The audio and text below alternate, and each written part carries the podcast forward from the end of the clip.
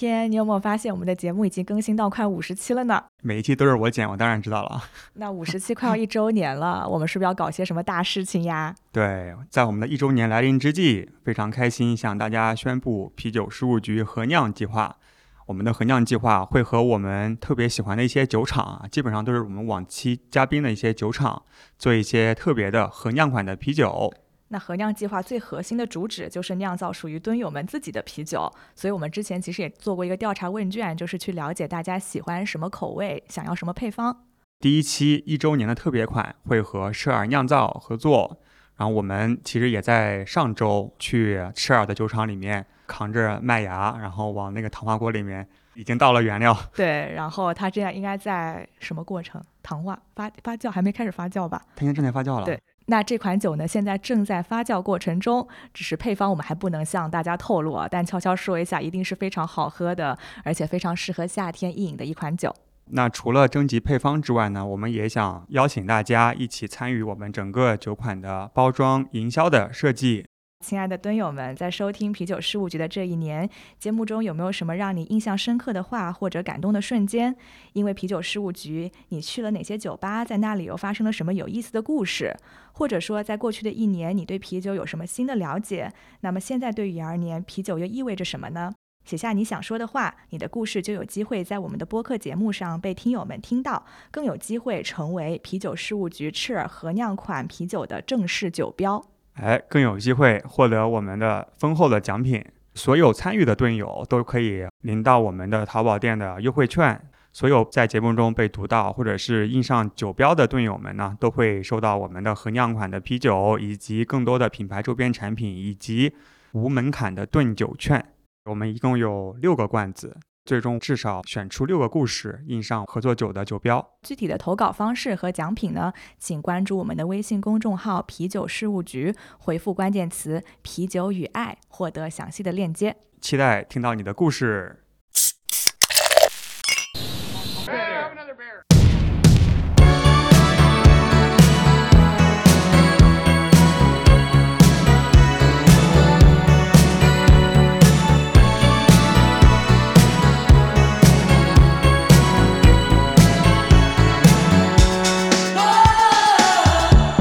Hello，大家好，欢迎来到啤酒事务局，我是天，我是齐。这周咱们节目录的有点多，快要工伤了，嗓子疼。你嗓子保护好，对，大家想听到你甜美的声音。对，但是我们即使已经快不行的时候呢，还是觉得这期节目还是要录的啊，毕竟有我们的高人气嘉宾返场。我们大概就在录音前一分钟决定跟跳海来一起串台。哎，对，那我们。有请跳海酒馆的主理人，现在也是你们有一个跳海电波是吧？对，跳海电波的主理人二狗狗哥。Hello，大家好，嗯，现在是北京时间二几点几点？欢迎大家收听跳海电波和啤酒十五级的串台节目，我是主播二狗，大家好。原来你的片头还有手势的，搭配手势。我们这是播客节目，哎，没事，就是大家描述一下，让大家感受一下。今天除了和狗哥一起录呢，那我们也非常荣幸的请到了一位我们非常喜爱的国内一线精酿厂牌的主理人气泡实验室的 Marco。嗨，大家好，我是 Marco。对，其实一直想认识 Marco，但是感觉 Marco 非常低调，没有机会认识。然后也是最近狗哥主动拉群，然后说和 Marco 特别特别熟。然后，然后我们今天初次见面的，对对，然后 对啊，然后今天我们在楼下先吃饭嘛，狗哥来晚了，一进来，然后就跟妈妈说，哎，第一次见面，我想说好啊，对啊，这个不是你传，不是你传的局吗？不是，现在这个时代你不需要见面都可以搞一些事情嘛。对，然后也正好是因为最近跳海和气泡有一些合作，是吧？对，所以你们俩最近搞了什么事儿呢？跳海跟气泡一起合酿了一款酒，叫夕阳小茉莉，对，是一个西柚茉莉的增味的双啤酒，这样子。这次不只是有生啤，还有易拉罐。跳海的广告我们留到最后啊。好的，我们先听啊 Marco 的故事。嗯，对，气泡也是我非常喜欢，而且非常有影响力的精酿品牌嘛。过往可能大家喝酒喝的比较多，但背后的故事了解比较少。我个人特别喜欢那个荔枝的海盐，海盐，荔枝海盐，还有巴乐啊，巴乐，还有你们爪哇部落那个系列，对对，都非常好。而且我们自己也上线了气泡的一款咖啡，虽然 Marco 不知道。我我我后来后来知道知道，对，这这一期之后应该会上很多吧？对，当然啊，那要不 Marco 先帮我们介绍一下气泡的一些基本的情况。我们气泡实验室最早是在武汉的时候，一五年，然后在武汉做的这个气泡实验室。然后我们之前就是酒厂跟店都在差不多走路大概一百米吧。会做这个是因为一四年的时候，我花了大概将近一个月的时间在美国开车开了六千公里，我到现在还记得，因为我给那个码表拍了照的，差不多六千公里。OK，我们从可以 PK 一下，我开了一万多，没有不不重要。啊，OK，对，你就是开了多少天？大概三周吧。对，就是我们从洛杉矶进，然后开车到最南边 San Diego，OK，然后再从 San Diego 一直沿着 Interstate 开到最西岸的最北边西雅图，OK，然后再从西雅图开回洛杉矶。哦后来发现哦开完了之后沿，着西海岸开。对，就而且是来来回回折腾，哦，所以后来我觉得我有点智障，就是 应该是从最南边进，然后在北边出这样子我。当时是大学毕业，从 Maine 开到了 LA，哦，但是你不是为了啤酒吧？我是在路上开始入坑啤酒的。哦，因为之前其实 Maine 有很多很好的酒厂，但是完全都错过，当时还不太懂。对，Man 那个是我们专门去，呃，我跟谢小飞，就是 MBR 那个合伙人谢小飞，我们两个人从波士顿进，然后整个东北就是波士顿、美因、Vermont，然后转了一圈，那时候也去了 Tree House、去了去了那个 The Alchemist，反正就是 Hill Farmstead，就是这些我们喜欢的厂都是在那次 trip 的时候第一次认识，但是那是后面实现的，应该是一七年，对，就是 Tree House 可能大家在刚刚还知道的时候，我们就去排队买了这样子。一五年那一次是从整个西海岸从南到北，我觉得那一次对我的关于精酿啤酒很多地方改观其实还挺大的。那是之前我也做了一些精酿啤酒的东西，然后我觉得那可能跟我想象中的还是有点不一样，给了我很多灵感，然后也让我知道可能一五年的时候，当我要想要开一个自己的品牌的时候，我要做成什么样子，然后才开了气泡实验室。对，OK，所以那一趟本来就是为了啤酒，然后专门去的一趟旅程。，完全为了精酿啤酒。从圣地亚哥去 Stone 到最北边，那时候 Elysian，我不知道你们知道有个叫 Elysian 的酒厂，那时候还没被百威收购嘛。啊，Elysian 那个酒厂就北到南，就第一次让我感受到精酿真的是什么样。因为我们以前更多的只是说喝到他们酿的，在国内喝到，但是那一次是在他们那边感受，除了喝到产品本身以外，真正感受到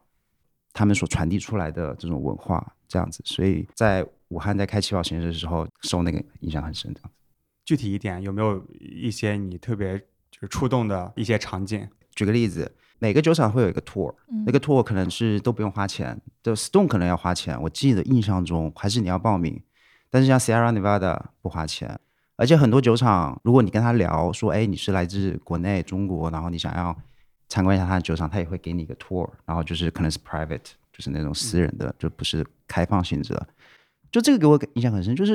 因为那时候国内的酒厂你也知道，可能一四年、一五年大家刚开始，你要去看一个酒厂是在国内几乎是不可能的，就没有人会。没有什么渠道。第一没有渠道，第二是就可能大家也不够开放，就是可能会你看到一些什么东西啊或怎样。美国的那次很开放性，给我一个感觉，就是我也想做这种感觉的东西。特别是那个 Sierra Nevada 那个 tour，就是非常的，你还可以在那边闻酒花，因为他们全是 whole hop。如果你们酿酒，你们应该知道，就是啤酒花，我们现在用的大部分是颗粒，就是它已经把整个整花，因为酒啤酒花长那个样子，它为了方便运输，它会先把它碾碎，然后再把压在一起，所以减少运输成本。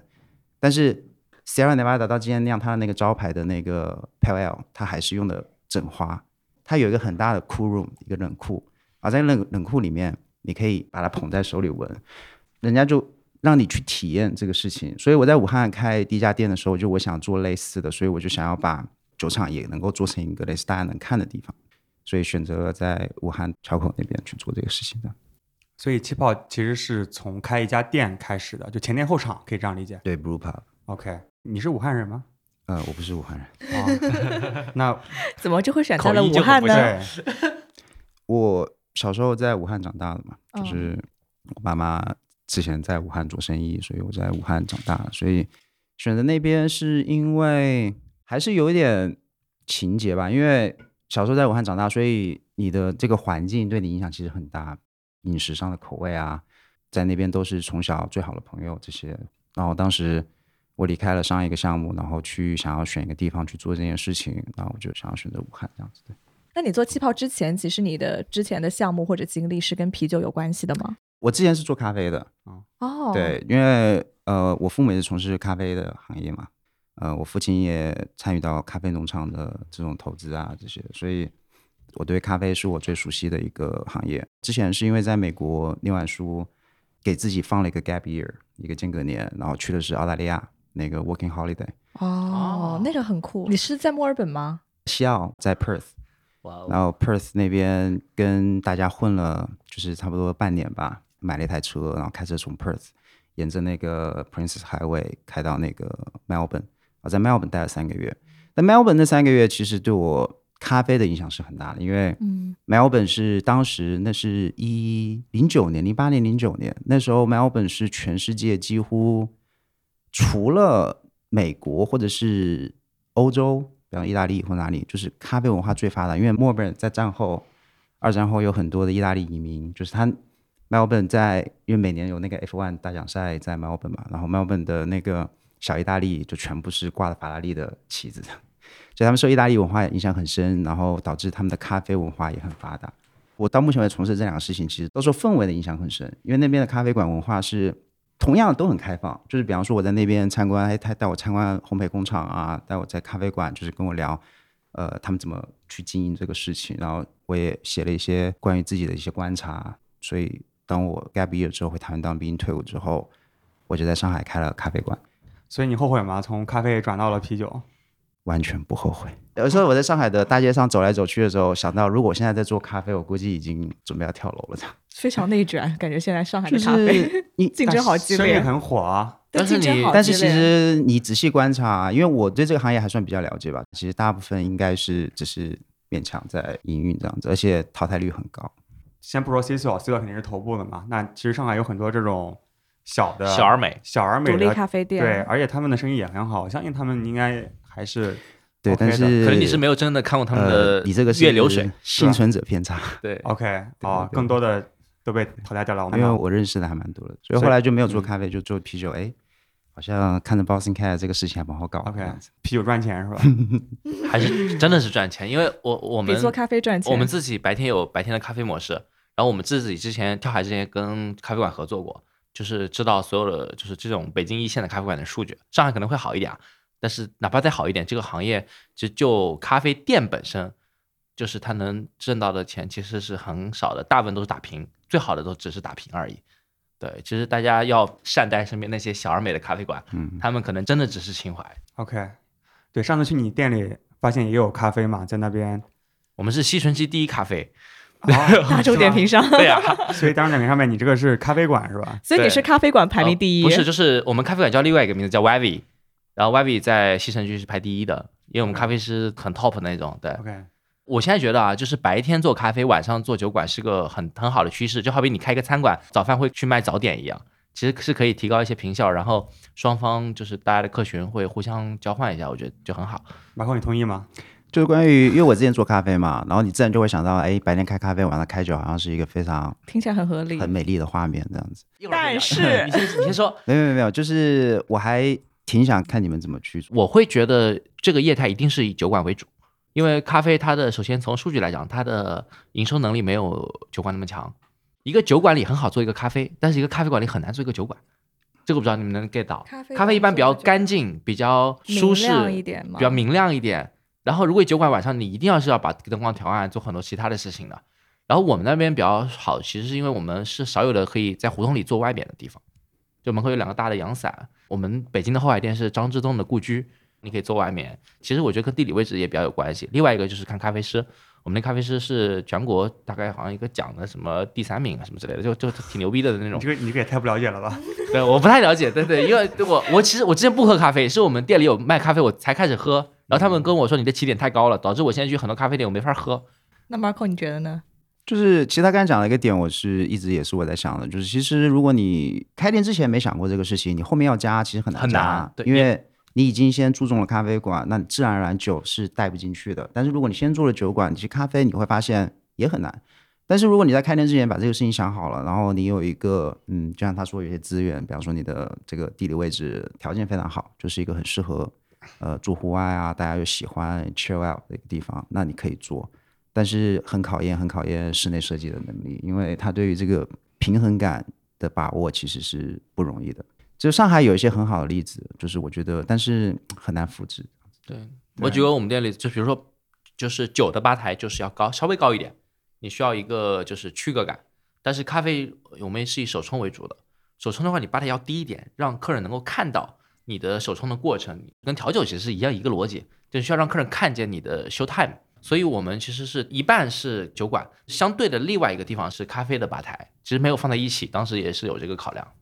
我去过你们店嘛，我觉得其实整体上还是酒馆。是的，对，咖啡只是附加的，可能在某些时段你不想喝酒，那喝个咖啡是 OK 的。不是因为白天没有喝酒，而且跳海的模式不可复制，你们你们是一个文化，所以我不怕在这些毕竟有狗哥在。我不怕在各种节目里说，我上上了好多播客，我都不怕讲我们的东西，因为大家学不来。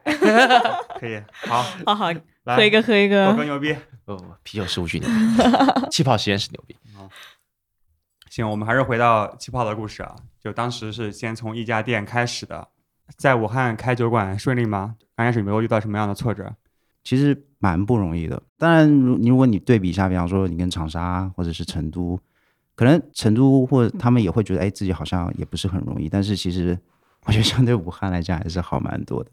因为武汉还是消费相对于稍微保守一点点的地方，可能跟成都、长沙这种他们会，成都跟长沙确实是那种很不是，我觉享乐得，我觉得，你全国跟成都跟长沙比，怎么比都没法比啊。对，所以 所以特别愿意在娱乐上面花钱。对，嗯所以大家其实，在武汉开店都蛮不容易的，所以其实大家能够做得好，我觉得我真心还是蛮佩服的，因为我自己也是这样一路过来的。你要说到困难和挫折，其实开店它就是这样子，就是充满了这种，就除了狗哥以外的，啊 就是比大家大家都很难，我们也很难。啊对。它有它困难的地方。但现在气泡有多少家店？其实只有武汉和常州，就是以气泡实验室这个名字为主的嘛。然后像在北京有 Tiny 啊，那也是我合作店，然后长沙有路也是我一起合作的店，所以就是对，其实呃我的酒卖的就是自己直接卖的，其实还还有一些这样子。我帮忙打个广告，北京的 Tiny 是很牛逼的。北京的泰利的烧鸟加上他们的酒，是一个很好的一个综综合的业态。而且泰利开在哪儿，你知道吗？开在北京最著名的蹦迪的隔壁，就是招待所的隔壁。招待是一个北京就是愚公移山老板狗子开的一个音乐，就是算中，我觉得是中国最好的电子乐的一个现场。对。他们就开在旁边。对不不不是 Tiny 先开的，啊，对对对招待，Tiny 先开的，对是，Tiny 先去，然后后来才有了招待。OK。这个这个是多牛逼的！这不一样了，这不一样。这么牛逼的店，要不要加入啤酒旅行社呢？可以啊可以啊可以啊，Tiny 的还有个老板是老马嘛，对老马就是是生命之饼，就是啊。中国最牛逼的朋克乐队的贝斯手。啊，对。他喜欢喝啤酒，听说。对。对，因为武汉嘛，就是也是所谓的朋克之都。朋克之都嘛，因为有 Vox 啊，有生命之饼啊这些，你知道我第一次怎么知道气泡实验室的吗？我记得比较早，应该一六年还是一六年，我去太湖迷笛音乐节，你们应该是去出摊，然后当时是吴为在给你们打酒，对对对，所以我当时第一次喝到气泡。我跟老吴关系还不错，OK，所以刚开始的时候要喝到你的酒，还是要去店里，对吧？但是后来现在也开始做罐装。没错，对。其实从我一开始想要做，但那时候的限制比较多了，然后现在稍稍微好一点。然后我现在可能就大家能够在淘宝啊或者哪里线上能够买到我们的酒，我觉得其实那是我从一开始就想做的事情，只是中间隔了差不多六年，现在才能够实现。我觉得也算是对我来讲也是一个里程碑吧。OK，你们是什么时候开始做罐装的？我们从去年实际上开始真正在灌易拉罐儿，你也发现易拉罐也是最近几年你才慢慢看得到，可能一八年左右才开始有人，然后只是说我比较慢，就是飞得比较慢这样子。对，我觉得跟 Marco 聊天，感觉得出来，这是一个做事非常认真的、踏踏实实的。他是技术非常好的那哦种人，对对，你平时也听播客，美国的专门讲酿酒的播客，他听播客很厉害的，我觉得这点超过我们所有人。他是用 YouTube 听播客，然后边听边做笔记。哦，对，就有些呃也不全是 YouTube，但是它也是多平台嘛，有些也是会在苹果的那个 Podcast 或者是 Spotify 会有。对 Spotify 或者是网站可能自己也有，像 Beer and Brewing Magazine，他们自己也有这种自己的 podcast，就学到很多东西。国内如果能够也有这种类似酿造的分享，我觉得对于目前想要踏入这个行业，或者甚至在已经在行业里面的，其实我们还挺想知道大家的想法，就是作为 brewer 之间啦，我们还是挺想大家知道，哎，大家有什么新的想法这些。我觉得这些 podcast 其实蛮好的一个途径的。哎，你觉得怎么样一个人能称为 brewers？其实，在国外是这么分的，一般是首先你有一个 assistant brewer，就是助理酿酒师，那基本上就是你刚来算见习嘛，然后你会有 brewer，brewer 基本上就是你开始能够自己做一些事情，然后自己单独酿酒，但是上面还有一个 brew master，就是他的主要工作其实是定配方，然后去监督整个酿造过程，一直到最后品控。brew master 有些人会叫 head brewer，他是真正把这个事情把控一个品牌的，对，就是你的整个品控啊，或者是品质、新配方等等这些东西。那怎么样才能成为这样的人呢？嗯，哎，你你你未来要干嘛？不是，就是帮啤酒事务局的听众问一问，因为有很多想成为 Marco 这样的人。你如果只是酿酒，正常酿酒其实还蛮容易的。其实你有很多书可以看，然后也有很多这个成为一个 home brewer。对应该不是看喝自己酿的啤酒吧？对，你然后然后你要黑谁？我们这期节目，然后然后当有一天你你坐下来，你你开始不得不想，你我现在要酿一个什么新的东西，你开始要考虑到市场怎么接受，你自己过不了自己的这一关，然后什么样的东西是真正哎你觉得可以拿得出来代表你自己？我觉得这个是一个很重要的一个点，就是你现在喝到任何产品，其实都是 Brewmaster 的一个影射，就是他的品味，他对于这个事情的理解和他的想法很直观。大厂牌呢，现在没办法，比方说你现在喝了 Brew Dog，它就是 Brew Dog，它已经失去了 Brewmaster 的东西了很多。但是比方说你喝呃 Hill Farmstead、Treehouse 或者这些，还相对于把自己的很多东西保留的时候，哎，我喝的不是这个酒，我喝的是那个人。有些酒我会很想认识他，不是因为它的产品真的多好，而是它的在这个产品所反映的某些细节，如果我喝到，我很想去看看这个是什么样的一个人去酿的这个东西。你上一次有这样的感觉是什么时候？？Degard 卫视，一八年雅基玛办了一个 Hobby Union，就是他们也会邀请全世界的酿酒师去参加一个 meeting，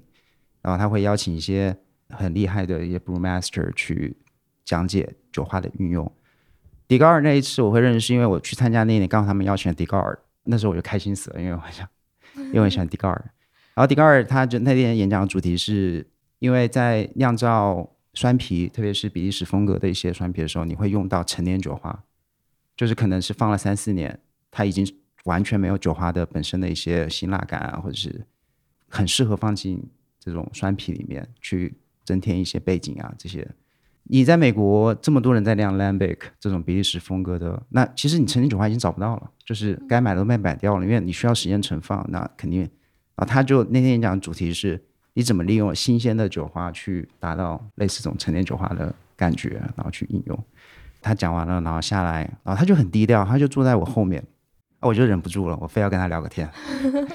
然后我就问他，哎，你你这酒就当然肯定是先有一批赞美之词嘛，然后跟他聊，就是人给我的感觉就是，哇，就是可能是我想要成为那种人的感觉，就是有点是榜样啊，或者是 role model，example。像我昨天晚上还开了迪高尔酒，就是我想喝，然后哎还是那个样子，就喝他的酒就会跟你跟他给你的感觉，就当你在聊天的时候 match 到一起，哇哦，这个很重要。就是如果今天喝到迪高尔酒，然后出现了像二狗这种，那 那我就觉得我靠，二狗要么就是一个天才，要么就是一个知道有人在骂我，就是就是有人在帮他做一些事情，就是你喝得出来，就是你可以感觉到这个东西跟他是能够联系到一起的，这个是我觉得比较有意思的东西。他那个酒里面是怎么体现出来这种感觉的？细节，它的层次的丰富，随着温度的变化，它是有层次的，它是有那种 layer，它是丰富的，它不是一个单一的，说明这个人是有经历的，就是他不是一个小孩儿，他也不是一个刚酿酒的人，他考虑的东西很多，在那个那款酒里面，因为它是迪高尔，它是一个拼配酒，它是一个 blend，它把很多不同的橡木桶会混在一起，然后最终再决定混什么水果，要混多少水果。然后去混什么水果，去让整个事情变得有意思，然后丰富，这是有经历的人才能做的事情，跟他是 match 到一起的。那对于你而言，就气泡想做什么样的酒？大概三年前还是四年前，有一个长辈跟我说过一句话，就是哦，就是你四十岁的时候酿的酒可能最好喝的。所以我觉得这句话其实影响有点影响到我，就是我的经历也在成长。可能我现在想传递给大家的，就是只是很单纯的，我觉得我想把我喝过最好的，然后以我的方式做一些我的处理，然后表达，对，然后再给你喝。但其实我现在很多东西还是别人的东西很多，受国外的酒厂的影响很深。我还没有完全是属于我个人风格的一个东西，我觉得我现在还没有。更多的现在还是处在我把我喝过最顶尖的、最好的，以可能尽可能的方式，然后再加上我的一些想法 interpretation，然后去传递给大家，这样子很难预测未来的我自己。所以随着我的成长，然后我经历的更多，然后认识的人更多，包括像 二狗，那你想的东西会被市场影响吗？比如说，你会在意现在市场上最后最受欢迎的是什么类型的啤酒？你会考虑这个事情吗？会我觉得你直接问想酿果泥吗？啊，我 但是或就是 会会会，其实你看现在大家都在酿，包括我自己也在酿。其实我们也受别人的影响挺深的，就是美国 d i a n c e r 啊，从两三年前开始接触到 d i a n c e r 四五零或者是呃一些厂牌的东西，呃 The Veil 这些东西，你会受到影响。但我觉得如果是以自己的想法去做一些独特的风味，甚至是属于中国的风味，属于东方的风味。我觉得这个是还是蛮有意思的，因为饮料这个东西很多时候是给大家一个全新的味觉体验，包括现在很流行的自然酒啊。那传统喝葡萄酒的人可能觉得，哎，这个东西就是酿坏的嘛。但是对于我们来说，哎，它就是一个新的味觉体验，我想要尝试。我觉得这个很重要。现在的果泥其实也是给大家一个新的味觉体验，以啤酒作为载体，它毕竟还是跟喝饮料还是不一样嘛，因为它还有啤酒本身的一些。呃，乳酸菌也好啊，或者是一些独特的东西，只是说东西都是迭代的，就是它是会随着时间的，大家口味的这种疲劳感也会产生。我在北京跟店里的客人聊天，他是一个做媒体的，但是他很喜欢喝酒，但是他喝不明白，就不像 Marco 这么就是舌头很灵灵敏或者能体会到很多东西。我跟他讲了一个我最近特别难受的事情，我说我去各种展会，所有的厂牌都在做果汁混合型。都在加果泥。如果这个行业都是趋同了，它没有区分度就很没有意思。然后他说：“狗哥不是这样的。他说，在我之前喝啤酒，你们说有好多种 IPA，各种酒花，我喝出来只有一个字，就苦。IPA 就是苦，小麦就是香。但是现在我有很多很多选择，我好开心啊！我可以喝到桃子味的、橙子味的，可以喝到苹果味的，可以喝到什么芒果味的。就是现在对我们这种初级消费者来讲，反而选择变多了。”我可以真的可以尝到很多很多味道，我以前尝不出来。所以我当时就是我一开始其实在跟他聊一个劣币驱逐良币的问题，我是在想，我是想着这个市场上好像都变成了这种东西，但他说从他从消费者真的不是这样，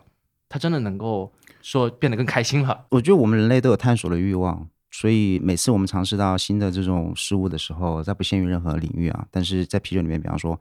我能够给大家一个新的味觉体验，我觉得这个事情就是对的。然后不得不说，确实也把精酿的。门槛某种程度上降低了，就是我现在很多客人也好，或者是我的销售的这边帮我去反馈的一些东西，确实他们觉得，哎，他们开始也接触到一些平时可能不喝精酿或者是不喝啤酒，哎，尝试了这个之后，觉得哇，这个还可以是这样子的，就是我觉得这种感觉也是好的，所以我会去做这些东西啊。然后后面只是说有一个中期目标，其实我我我是想好的，我想要做成什么样，所以现在也是在。都是这个过程，就是我在往这个中期目标去前进的一个过程，这样子，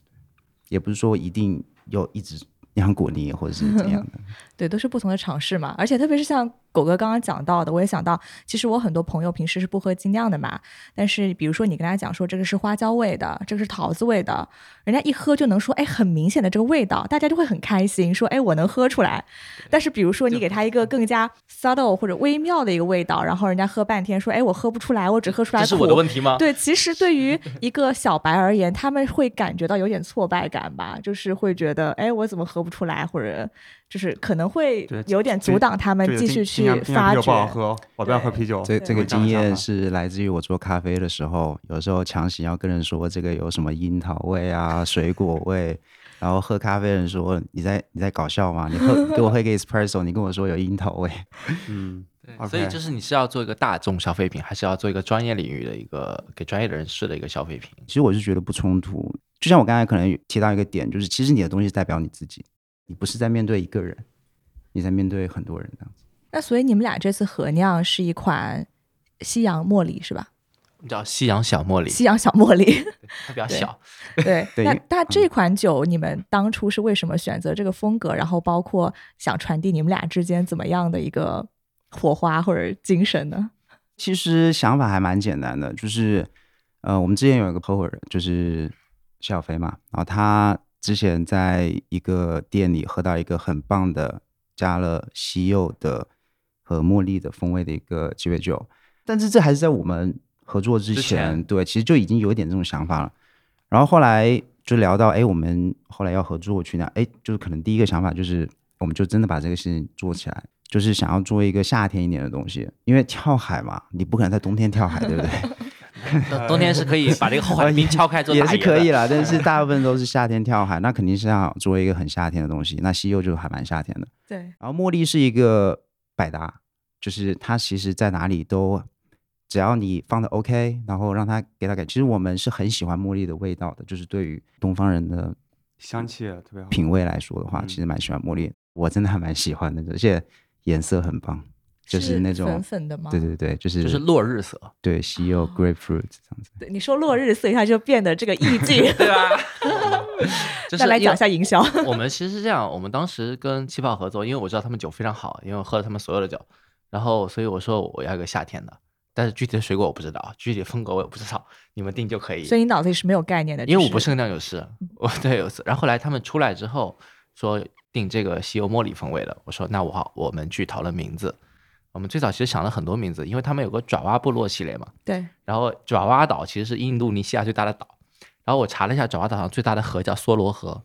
然后当时想起名叫美丽的梭罗河，但这这个梗特别冷，你知道吗？但是懂的人可能能 get 到，它啊是姜文的《太阳照常升起》里面黄秋生唱的那首印度尼西亚民歌。如果有人喜欢姜文，能 get 到这个点，因为呃，我当时是想就是爪哇跟海或者跟水有什么结合，然后后来他们就是所我身边所有人都说这个不行，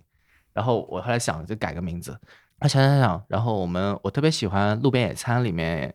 就是毕赣的那个电影，里面其实它有一个这样的插曲，就叫《小茉莉》，是台湾的一个包美胜唱的，就夕阳照着我的小茉莉，小茉莉，就微海风吹着她的发，她的发，然后我常在海边奔跑。他说他要去看望小贝壳，你唱呀，对，对，这我唱的不好。对，这个场景其实起源于我们在一个我们自己的群里去讨论这个名字，我们会发现赞同这个名字的大多数是那种大直男，就像我这种，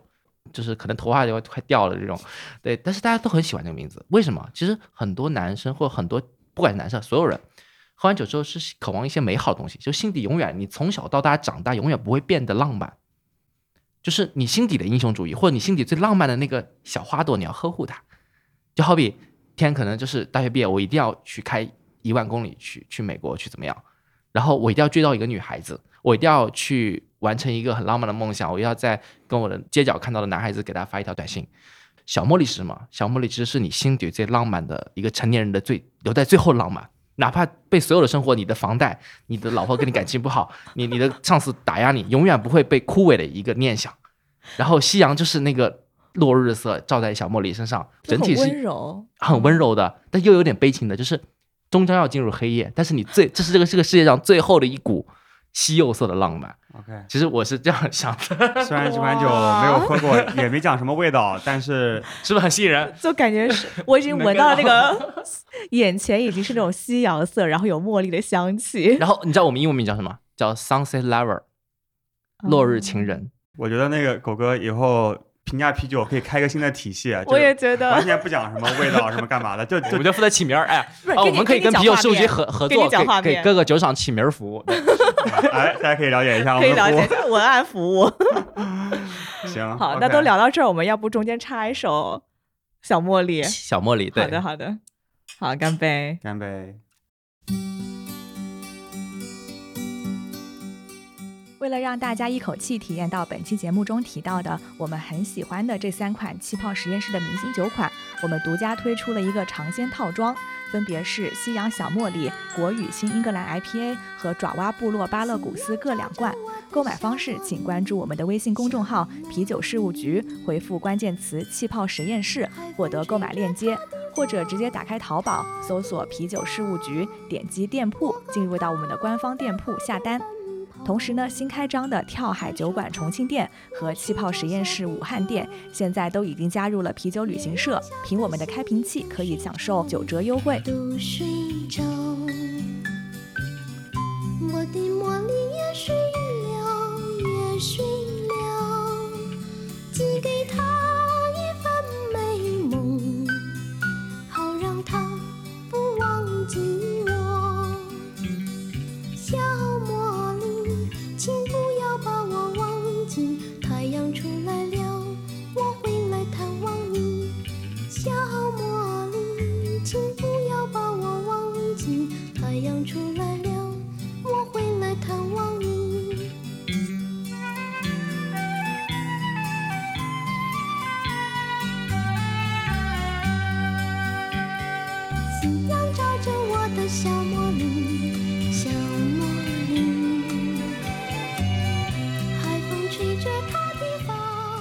其实做这个酒的时候，我第一个考虑其实反而不是味道，它的名字其实好像蛮久之前就想好了，所以我有时候看到这个名字就会想，哎，我要做什么样的一个东西？其实我的第一反应是颜色，后面的其实很多风味其实是有点围绕着那个颜色去进行，但是也不是故意的啊，只是说，哎，后来运气不错，找到一些很棒的原料商，然后能够给我一些东西，去让我能够做到这个程度，所以我觉得还蛮有感觉的。但是其实我还加了别的东西，大家时候喝的时候就可能能不能感受到它。你知道吗我知道啊，我写配料表了。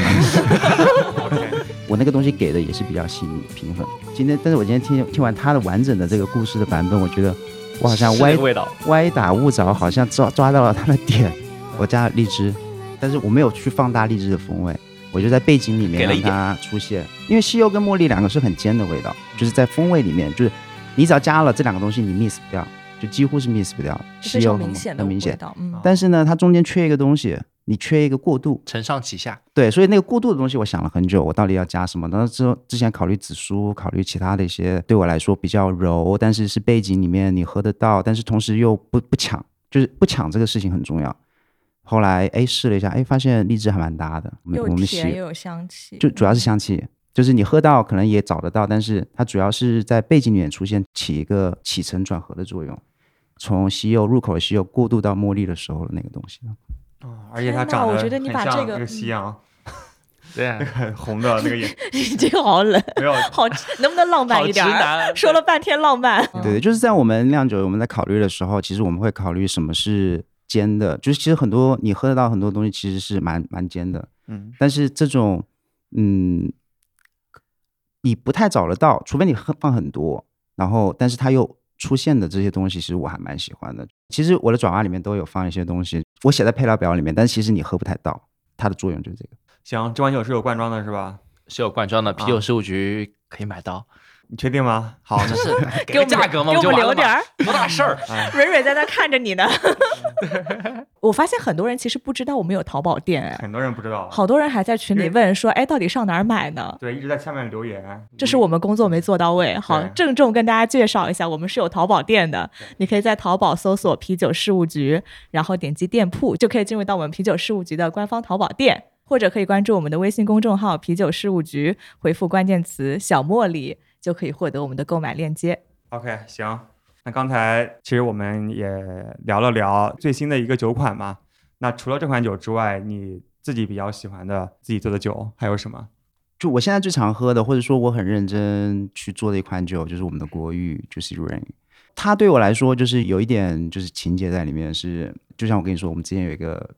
旅行去那个东北，接触那个炼金术士那个 The Alchemist 的 Hattie Topper 这些东西，给我印象太深刻了。所以就是后来其实回来之后，包括去 House 这些东西，后来回来我还蛮想把这些东西给酿出来。所以，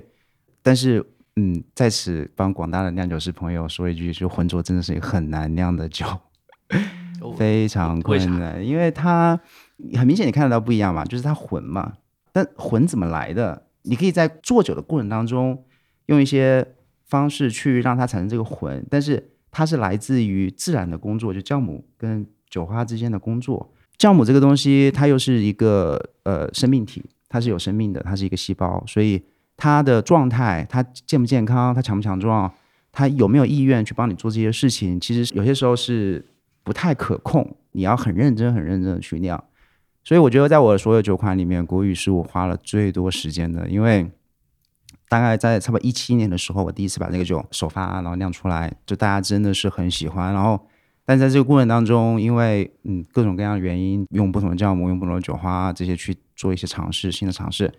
就中间会出现很多波折。然后呢，现在终于我能够以我觉得还不错的状态，然后能够稳定的把它灌在易拉罐里面给大家喝到，其实对我来说是一个，就是好像你做一个项目，然后很多年之后才发现你你你开始掌握了这个项目，然后把这个项目开始一个比较好状态呈现给大家，我这对我来说还蛮就是意义的，对，所以就我花了最多心思。对，因为它真的不容易，真的就是你你也可以。就是酿酒师朋友坐在一起聊天，然后最尴尬的就是他打了一杯浑浊不混，就是 对对，让红中混应该还挺简单，关键是它是自然，酒体的一个平衡。你是知道的，就是对于对酿酒师之间你是骗不了，就是如果是两个酿酒的人坐在一起，如果是水平差不多的话，你是骗不了我的，就是你是让什么它变浑的，就是我们心里是知道你有没有把这件事情做对这样子。我一直以为就是加了燕麦就浑了。嗯，不是，这个事情比想象中要复杂。就如果你不酿酒的话，就很难解释这个事情。只有做过这个风格的酿过的，可能才知道怎么把它做的圆润，怎么让酒花香气体现出来，但是又不会让大家觉得哎好像喝不动啊或怎样，哦，对平衡感的。最近是不是出了一个特别版叫 Juicy Stone？这个又是我的锅。Marco 上个礼拜给我寄了两箱，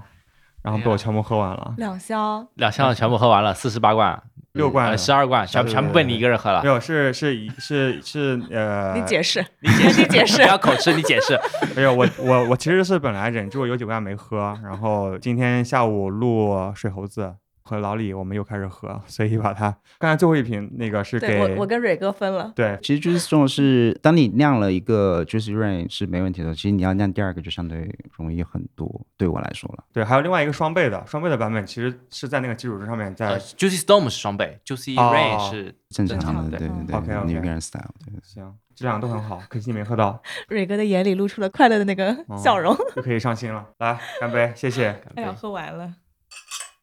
然后还有吗？就是你觉得自己特别喜欢的啊，或者是有特别故事的？另外一个就是可能是芭乐，就不是因为就是今天咱咱们在聊天啊，我想聊，就是它的意义不是在于就是大家喝啊或怎样，喝过的人就觉得哎，你这个东西就完全是可以出圈的。就是其实我们精酿圈有个问题，就是我们一直出不了圈，可能是因为 IPA 真的是它本身是有一定就爱喝人很爱喝，但是你说真的是接受不了人，他真的是接受不了。有一定欣赏门他努。对他努力过了，他他不行，那就是不行。所以出圈一直是我们这个圈内一个很大的问题，就是每个人几乎就主理人之间都在讨论，然后那种事也在讨论。出圈其实就是很重要，就是他你一定要把这个风味的门槛放到一定低的程度。首先就是大家可能会觉得，哎，你说你有就有，就是比方什么风味。第二是大家喝起来没有什么压力，就是可能一杯再接着一杯，然后还有一个很重要的一个属性，就是在传播学里面很重要，是它一定要有。我今天喝了，我有个朋友，我一定想要推荐给他。它不管是好看还是好喝，对就是互联网叫裂变，，这个我们叫 抓手，裂变。对，就是抓手就他想要帮你去安利。对我之前有个朋友，就是他说这就是他自己长脚了，就自己在走。对我觉得，然后这个芭乐是我酿过的酒里面可能是第一款破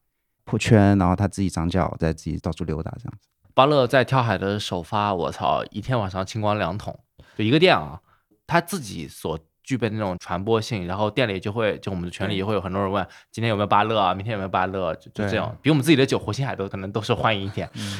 对，我觉得芭乐它首先它是那个包装的设计非常好看，而且我当时也是就看到芭乐这个名字，我就会很想点一杯试一下，因为我特别喜欢吃芭乐，然后特别是那个台湾的红心芭乐，对，红心芭乐其实特别好吃。其实芭乐在台湾的这个呃是一个梗，就是很拔辣的一首歌，呃这是一个，另外一个是有点冷啊，就是你你们玩过 CS 一个游戏没有？就是小学的时候嗯，对，然后在台湾版本的那个语音里面有一个 Holy Jabala，，给你吃芭乐，就扔手榴弹的意思。啊，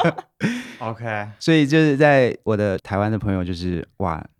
我们当兵的时候就是给你扔，现在开始我们当兵的时候，就是呃，如果有一个人说了一个梗，就大家觉得不好笑呀，加巴拉了，你去吃芭拉吧，就是这个意思。哦你吃吃手榴弹，吃屎啊！他们现在可以扔你的芭乐啤酒，对对对对，对给给你给你吃芭乐这样子。对芭乐对对，这这是一种享受啊，这不是一种惩罚。嗯对，这也是我至今为止唯一喝到一个加了芭乐的啤酒。就芭乐，而且星巴克什么都在做嘛，其实是有一些背景在铺垫，就是别的行业的人在推，然后这个行业就是借个风嘛。嗯，对，包括油干又上了吗？那个还在打磨，因哦为你们在做油柑，因为油柑这个风味油柑就是今年巨火，巨火来到了给 天科普 那个潮流时时间。油柑是什么？是原料。油带血的柑其实是潮汕一直大家都在吃的一个水小果子。水果，凉茶，就是对对，就是夏天喝的一个，然后但是好像潮汕人吃了很多年，但一直都没有破圈。今年好像就是奈雪做了一个油甘茶，对，其实然后突然很多茶饮都开始做，对，因为嗯其实它不太，因为我自己试了原料嘛，就是它其实是正儿八经来说，真的不是一个很好吃的小果子。奈雪它做的好，是因为它还放了蛮多糖，还加了一些其他的东西，就是让它整体是好喝的。但是这个小果子它有一个很棒的一个地方，就是它有一个回甘。如果你真的只吃这个果，就不要喝饮料，因为饮料放糖了。如果你只是吃这个果，它前面的酸涩，后面带来的回甘，这里不得不说奈雪营销真的不错，那个广告拍得他所有拍的是人生先苦后甜。对你看的所有广告片，你去微信视频号搜，全是这种，就是讲究你人生要需要的忍耐，然后就会得到那个最后一次很厉害，很。厉害。对嗯，你会推荐给朋友？你们接下来也会做吗？呃，他们自己做还还在还在打磨，就是在我们可能想这个。可能会帮忙起名字，对，因为今年料非常非常紧，就是我问了好几个供应商，就几乎都被 就莫名其妙都被大家拿掉，就是被大公司可能就嗯几个月的产能都拿掉了，嗯所以我们可能拿不太到料这样子。OK，那接下来有没有一些新的计划或者是想法？哇，那就多了，就是嗯你现在看大家在酿的酒，其实你可以看得到，有些风格是很大家几乎就不去酿了，因为卖的不好。但是我觉得卖的不好这个事情，真的只是针对一些人而言的。总有一些酒，它真的就是卖的不好。但是呢，隔三差五就有人说你的酒最近什么时候酿？就是 这个我很困扰，因为比方我以前我只能灌生啤，那没办法，因为生啤你一次就出这么多东西，你要靠酒吧卖。其实在中国很多这种喝啤酒人，他其实也不一定爱去酒吧，然后他甚至不要说，他也盯着他当地喜欢去的酒吧老板说你什么时候上这个酒。就当初我起气泡实验室这个，就是我想做不同尝试嘛。然后我之前其实过去也累积了很多不同的风格，Scotch L，呃，一些奇奇怪怪的，但其实真的卖的不太动的。所以今年我想要做的一些东西，就是想把我以前就是觉得，哎，我自己也觉得蛮满意的，蛮好喝的，然后可能可以以易拉罐的形式推广到更多人。更多元吧，就是我想要让大家尝试不同风格。可能你不会第二次买，但是可能一段时间之内我也不会第二次那样。我就保持一个节奏，我觉得这样子对我来说是今年还蛮想做的一个事情。OK，能不能更加具体一些？就是咱们可以讲一些可能酒的一些方向。就是比方说，就 Scotch Ale 的分类里面有一个 We Heavy，就是它是一个哦威海味，我们讲 哦，这个这个是个梗哦。呃，We Happy 它是我真的还蛮喜欢，因为我觉得这个风格酿的最好了是就两个酒厂，一个是之前凯西它算还蛮后面了，那酿赛道那个 Speedway 的那个。就美国那个酒厂，就他酿的那个 We Happy 真的很不错。然后新西兰有一个叫文艺复兴的酒厂，他酿的 We Happy 真的是 so good。但是这种高度的。它是个啥风？格？我连听都没听过它。是一个高度的，然后有很强很强太妃糖味道，就是非常的太妃糖 toffee like 太太妃糖哦啊，因为它本身其实有点甜度，但是它的妙是妙在它的那个酵母，它是呃一般它用那个酿这个风格的经典酵母叫爱丁堡酵母，就是 Edinburgh East，然后这个风格它就带这种甜感，一点点的水果气息，然后如果你的基酒酿的够好，在酵母吃之前这个麦汁做的够好，它就天然带出这种太妃糖的感觉，哇，so good。但是真的卖不动，因为太高，酒精度就见面就是可能八度九度，那大家可能会觉得就是然后起来是比较甜的，而一桶到店金价一千八，我说 两千，没有了，没有了，没有了没有了，自己酿不会那么贵了。但是但是如果你对对对进，所以像这种东西，我就还蛮想就是尝试的。然后之前还有一个印象很深，就是呃，就你们现在都在喝 IPA 对不对？这其实 Pale Ale 真的很少人酿，呃，就经 p a l 很少，很少。但是给我影响最深的 Ale 就是澳大利亚在 Perth 西澳有个酒厂叫 Little Creature，它在上海有店，但是现在因为已经被麒麟买掉了，所以它的但是那个酒厂的这个 Ale 对我影响太深了，就是对于我们来说，喝 Ale 跟喝 IPA，就如果说你能接受苦的话，那见面肯定是喝 IPA，因为它风味够强。Perth 在海边的那个酒厂，它的那个沙滩和那个对我影响太好太深，就是喝 Ale 就是一杯接一杯的没有压力，然后就是你就欣赏了那个一点点的麦芽气息所带来的很漂亮的一些淡淡的焦香味道这些，所以就还蛮想酿这些东西的。对我发现其实你是喜欢细微细腻一点，然后温柔一些的、微妙的层次的这些东西。对，因为这个东西比较值得被久久的去欣赏，就是一些很简单粗暴的东西，你会觉得可能喝到一半就断掉了，它的延续性就喝不嗯长。哦，对，然后它本身的丰富程度，就是欣赏这个东西就是一个过程嘛，但你肯定是有细节你才欣赏嘛。就是如果一个很简单的粗暴，那其实 OK，就不太，就我比较喜欢这种细腻一点的。就要不怎么会做出夕阳小茉莉这种酒？因为狗哥下单了。没有，没有不是我们是合作关系，OK，就是我我们 对，狗哥提了需求呀。不是就是我我们我们一起觉得就是我对我是从 C 端的角度，他是从 B 端，就是我们正好去 match 了一款酒。其实我觉得是这样的，并不是说谁占主动说要求对方去做怎么样的东西，我觉得是嗯一拍即合。是的。嗯刚才我提到有一个中期的目标，我不知道你们就有没有注意到，就是嗯嗯其实我们想要做的酒厂，其实我跟我合伙人在在很早以前，可能已经是大概五六年前，我们就已经想好我们想成为什么样的一个酒厂，所以我们现在也在往那个目标就是去前进。就现在可能都只是这个过程，就然后我们想要做最后的东西，就也涉及到很多，就像我刚才说，我很喜欢 Digard。那 Digard 就是卫视，就是他们的很多东西，我觉得是我真的很想很想去去尝试去做的。但是我可能有点不一样，是在于我如果做这个事情，我就想从一开始把这件事情做好，因为这个涉及到很多过桶的东西嘛。那我就想建立一个我是我觉得是 OK 的一个呃过桶的一个 program，让它是整体是我有很多基酒可以选去去配出我觉得很棒的一些我喜欢的东西。这就我不想玩票，就是我做事情就是我不想只是玩一票。比方说你只有三四个桶，你是选不了的，你只有三四个桶，你怎么选？因为这个酒最重要就是要 blend 在一起。就在比利时，因为我之前去比利时跟那个比利时的酒厂叫奥文，然后跟他们合酿，你跟奥文衡量过，对对对，牛逼！就之前那个乌梅的那个酒，然后跟奥文和那样，就是他们影响也给我也挺大的，就是我们酿酒那一天，他们啥都没干，就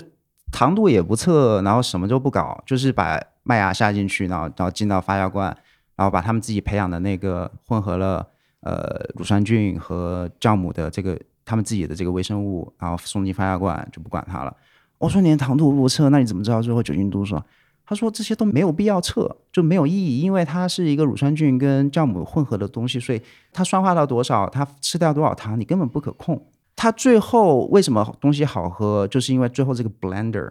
它真的很厉害，就是它把这个东西的一个点和那个东西的那个桶的一拼配的豆子，对。，就因为我之前做咖啡，就是真的就是怎么把一个好的呃 blended 的嗯拼配咖啡豆，真的是抓破脑袋。但是它那个其实是一样，就是你要把这个桶和那个桶，然后再想怎么，就很多人会说酿酒是技术和艺术的结合，但是我觉得在那个时候它就是艺术。对，对，它已经不是技术，因为很天赋，我觉得。那就是跟你个人品味有关系。嗯其实对你喝奥文的酒，最后你喝的根本就不是这个酒，你喝的是那个 blender，就是奥文那个酿酒师那个，他其实叫混酒师啊。在比利时，混酒师是高于 brewer 的，blender 是高于 brewer 的，就跟那个苏格兰的 Scotch 是一样的，blender 永远比 distiller 要高嘛。你喝到的就真的代表他个人，他把他的现阶段这个年龄最最牛逼的这个品味，就直接就呈现在那个，我我觉得那个是很棒的东西了。狗哥，我觉得你可以直接跳过酿酒，直接做一个混酒师啊。我我我不是混酒师，我我什么都不是，我起名儿的，我知道，但我起名儿加加卖的。未来嘛，所以接下来你们会想去尝试。要布一盘很大的棋。没有没有，其实对于我来说，这是就个人的修炼了。就是因为当你意识到这个问题的时候，我要提高是我自己。我只有在不断的尝试新东西，我最后才能做出产品，然后让大家是那个，就是你已经不是在打磨一个很具体的东西了，你是在提高你的整个人。我觉得这个是包括你这个人传递出来的东西。对，最后你才能做嗯出那个东西嘛。那如果你只是一直在不进步，那你最后就你做不出什么好东西。真的，我见过行业里很多酿酒师，你是少有的真的能达到这个境界的，我觉得真的很牛逼。很多人停留在数嘛，他会跟你讲很多糖度啊、麦芽度啊，就就就这种东西，就是。但是你你的点其实是能打动学文科的我，真 的对 因为因为我觉得好浪漫。我之前听过一个理论，就是很多物理学家他终极其实是浪漫，就是有很多那种比如就是数学比如什么什么宇称，也嗯比比如以杨振宁为例啊，什么宇称不合不守恒，就是你测不准那个东西它是测不准的，融有一点感性在里面，融有一点 jam 的东西在里面，你的这个世界可能会更加美好一点。我觉得我很幸运，就是我碰到的这些人都还蛮牛的，就是他们可能像迪高尔那个 founder 那个 head brewer 呃或者 brewmaster 包括 blender whatever，我只跟他聊了十分钟，哇，就是那个就影响了我，所以我觉得我还蛮幸运的，因为如果我不是去因缘机会去参加那个场合，然后后他又不是刚好坐在我后面，我可能都鼓不起勇气去，因为他对我来说就是一个大神一样的存在嘛。就是你是盘尼西林，他是崔健，是是是这种感觉的。然后他刚好坐在后面，然后 我又我又刚好可以鼓起勇气去跟他聊几句，然后哎，就那么一下就影响到了我，因为我真的把他这个人的特质跟这个东西联联系在一起了，然后呃，跟奥文的何亮这些，就是这些人都很棒，然后很很影响我，所以我这些想法也不是我自己原创的嘛，都是他们影响我的。所以划重点就是，气泡的酒，包括夕阳小茉莉是很好的那种酒，极端好的那种是做出来的酒，大家一定要试一试。对啊，嗯这只是现阶段的我，我觉得我能想到的东西。我觉得 Marco 是那种很安静，但是他真的讲到这些他非常热爱的东西的时候，真的眼睛里是有光芒。就当一个人对世界是有热爱，对他喜欢是真的有热爱的，他真的是有光的。对对对的，真的是这样的嗯，嗯，可惜我们不是个视频节目。行，跳海的酒馆开店的事情还要讲吗？还是哦哦，对我插最播个后最后广告吧，就是给跳海个机会插个广告吧，好啤酒旅行社搞不搞？搞呀，搞呀！我们六月二十六号跳海的重庆店开业，那个时候可以喝到夕阳小茉莉以及其他的很好的酒。重庆是大家知道西南区非常野的一个城市，对，诞生了比如盖这样的人，老子吃火锅，你吃火锅底料。然后大家可以想见，我们开业做了三天的 party，OK，谢谢对 Marco，谢谢狗哥嗯做客啤酒事务局欢迎大家关注啤酒事务局，关注跳海跳海电波。哎，期待我们下次去做客跳海电波，这样可以按照你的风格来。嗯，去重庆吧。哎，重庆见，谢谢大家，好谢谢拜大家拜拜拜。